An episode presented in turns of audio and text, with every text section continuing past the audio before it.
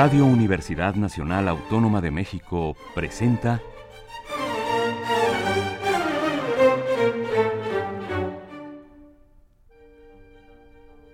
Amadeus.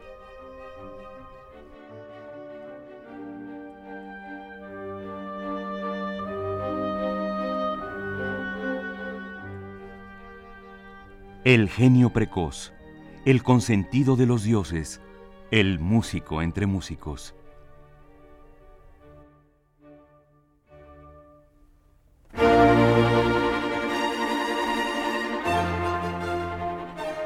Toda la música de Wolfgang Amadeus Mozart en Radio Universidad. Una serie de Juan Arturo Brennan.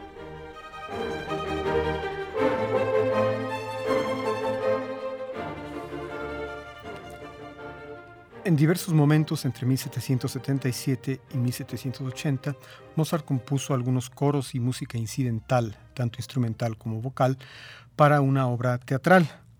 Se trataba de un drama heroico, así, designado, cuyo autor era Tobias Philipp Freiherr von Gebler. El título del drama era Tamos, rey de Egipto. Se trataba de una pieza, según eh, consta en la historia, bastante solemne, bastante pomposa y prosopopéyica, por utilizar términos domingueros, y que tiene algo de curioso en el análisis que han hecho los historiadores a su respecto. Dicen que parte de la música de Mozart para Tamos, rey de Egipto, prefigura la música de la flauta mágica. Más interesante que esto está el hecho de que en ciertas regiones de su argumento, la obra de teatro de Gebler también prefigura algunos de los textos que dieron origen a la flauta mágica. Es decir, en Tamos, rey de Egipto, hay un contacto con la flauta mágica, tanto en la música como en el texto. La trama de la obra, Tamos, rey de Egipto, nos habla de que este buen señor, el rey Tamos, hijo del usurpador Ramsés está enamorada de una tal Sais, que ostensiblemente es la sacerdotisa del sol, pero en realidad es Tarsis, que es hija del verdadero rey, del rey Menes, que ha sido derrocada por el usurpador y que en la actualidad está escondido, disfrazado como el sumo sacerdote Cetos. Aquí está la conexión argumental con la flauta mágica porque dicen que el libreto que escribió Emmanuel Schikaneder para la flauta mágica tiene como una de sus fuentes una novela eh, situada en el antiguo Egipto del abate Jean Terrasson titulada precisamente Cetos. Los dos personajes malos, todos estos de los, a los que he mencionado son buenos, los dos personajes malos son un traidor general de nombre Ferón y su tía Mirsas, que es una especie como de matriarca de las sacerdotisas, que después de muchos ires y venires argumentales, estos dos malévolos personajes son abatidos por rayos y truenos venidos del cielo. Aparentemente la obra no tuvo mucho éxito porque a pesar de que se conserva la música de Mozart, no se tienen noticias ciertas de que se haya puesto la obra con la música de Mozart, aunque lo más probable es que así haya sido. Van a escuchar ustedes enseguida los coros y música incidental para Tamos, rey de Egipto, de Mozart, Köchel 345. Un coro, un interludio, otro interludio, otro interludio, un interludio más, un coro, un interludio y un coro final.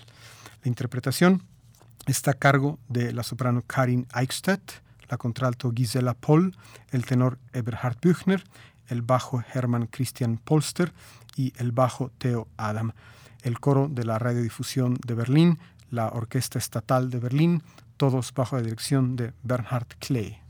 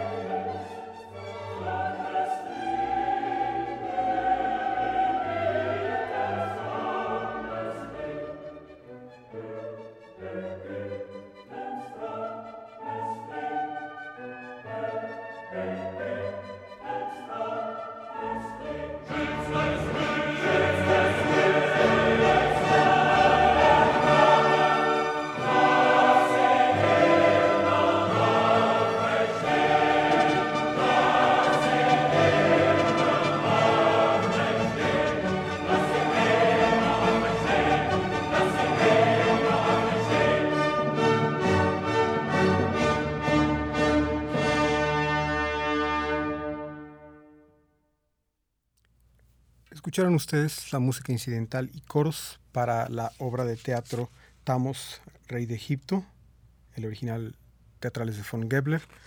La música de Mozart interpretaron Karin Ekstad, soprano, Gisela Poll, contralto, Eberhard Büchner, tenor, Hermann Christian Polster, bajo, Theo Adam, bajo, y el coro de la Radiodifusión de Berlín y la capilla estatal, la orquesta estatal de Berlín, bajo la dirección de Bernard Klee. Tres años después de haber concluido la composición de estas músicas incidentales para Tamus, rey de Egipto, Mozart se quejaba de que su música ya no se tocaba más porque la obra había caído en desgracia. Ni al público, ni a la crítica, ni a la nobleza, ni a nadie le había gustado. Así que la famosa obra o infame obra Tamus, rey de Egipto, fue olvidada y con ella la música de Mozart. Concluimos el programa de hoy escuchando una de las eh, piezas eh, inconclusas que Mozart escribió para instrumento solista y orquesta. En este caso es un rondó para corno, muy probablemente dedicado, como todo lo demás que compuso para corno solista, a su gran amigo, el cornista y vendedor de quesos Ignaz Leutgeb, y que probablemente iba a ser eh, parte de un concierto completo o que quizá Mozart compuso para eh, sustituir por algún movimiento final de otro de sus conciertos. Este es el rondó para corno y orquesta en mi bemol mayor, que es el 371 de Mozart, que interpreta el cornista Peter Damm en compañía de la Academia de St. Martin in the Fields, bajo la dirección de Sir Neville Mariner.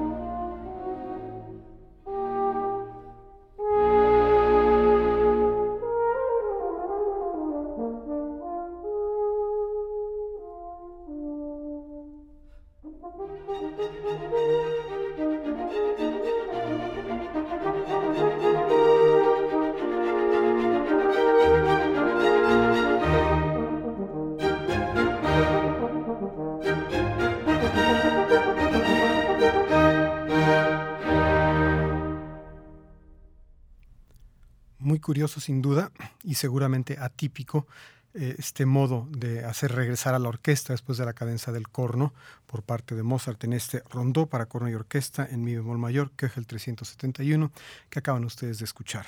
La interpretación estuvo a cargo de Peter Dam en el corno y la orquesta de la Academia de St. Martin in the Fields bajo la dirección de Sir Neville Mariner.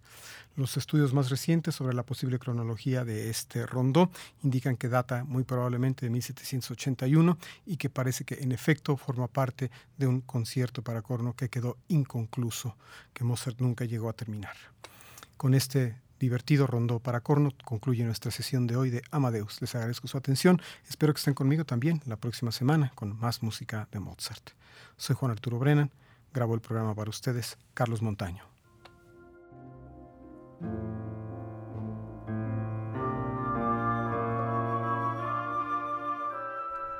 Radio Universidad Nacional Autónoma de México presentó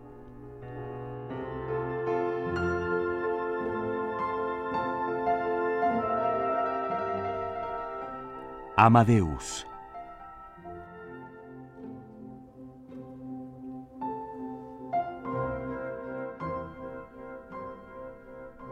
Mozart, inmortal Mozart, cuántas innumerables imágenes de un mundo mejor has estampado en nuestras almas.